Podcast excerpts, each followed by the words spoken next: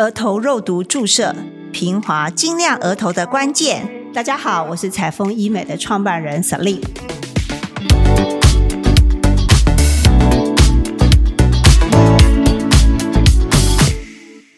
今天很开心，请到欧医师来到我们节目。嗯，Celine 好，大家好，是欢迎欧医师。哦，我们特别来提到额头哦，我们知道这个天庭饱满啊，让你看起来会觉得事业的运气很好，哦，做什么都是啊非常有好的运气。那到底这个额头啊，很多的好朋友里面，额头都有一条一条的抬头纹，就觉得哇，好像这个 think too much 哦，想太多，忧虑太多。那不晓得针对于这样的一个抬头纹，呃，欧医师要怎么处理呢？还给我一个晶亮光亮的额头。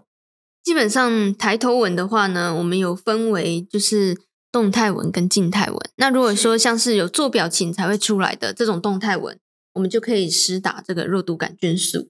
施打肉毒杆菌素的话呢，主要就是前面的有一块肌肉叫做 frontalis 前额叶的这一块肌肉，它是蛮大块的一个肌肉哦。好，那它是垂直走向的，所以呢，当它在收缩的时候，它就会挤出一些横向的。一些纹路出来，好，那我们就是定期要让这些肌肉放松。额头有多少单位是最适合呢？大概要看他的额头，有的人高嘛，好，那有的额头没有那么样的高。再来就是看他是男生或者是女生，因为男生的话呢，他的肌肉的力道比较强；女生的话呢，肌肉的力道比较弱一点点。好，再来还有看年龄，如果他是一个呃二三十岁这样子的一个青春貌美这样的阶段的话，那当然就是用标准的剂量。但是如果是五六十岁他才想要尝试肉毒的，那这时候他的皮肤大部分都已经薄掉了，是剂量就不能过重。是，所以一般来说呢，我们会建议一个额头的剂量大概是六到十二单位不等，根据年龄、根据性别、额头的高度来做一个调整。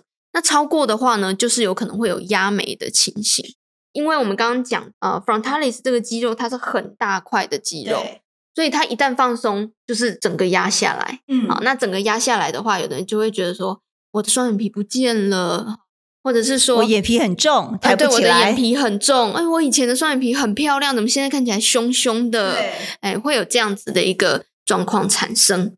额头的肉毒呢，它的副作用跟风险的话，大概主要就是。压美啦，那再来呢？就是说，如果每一个剂量分散的不够平均的话，它有可能会有挑眉的现象，就有可能会在做表情的时候，哎，某一边突然翘起来，另外一边不会，像抛媚眼的感觉吗？嗯，对，像特地在抛媚眼，是不自主的抛媚眼。对，所以这样的一个情况下该怎么办呢？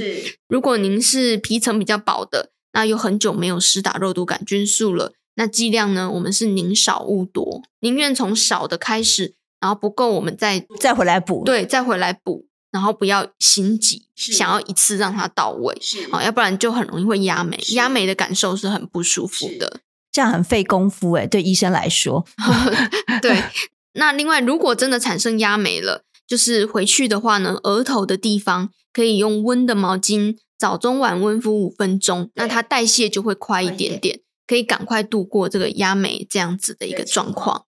那如果有产生挑眉这样的状况呢？其实不用太过的紧张，我们只需要回诊的时候，然后呢，在您有挑眉的最高点的上面的地方，再加一个单位让它放松下来，那就能够改善挑眉的一个情况。所以呢，不会很难解决，是非常简单的好方法。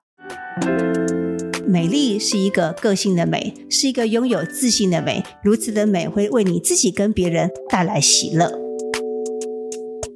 打肉毒杆菌打额头还有哪一些优点呢？优点就是会让额头看起来比较平滑，然后呢比较不会有凹凸不平啊这样子的现象。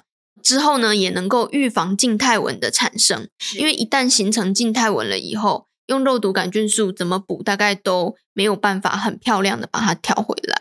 谢谢欧医师的说明。其实很多型男呢，都有这个满满的不满的抬头纹哦，他们会觉得这个抬头纹跟着他一辈子哦。其实一旦你习惯了去除这些皱纹之后，有一丝皱纹爬上你的额头，你都非常的不习惯，因为你会发现一个饱满的额头真的是让你带来一个非常好的运气。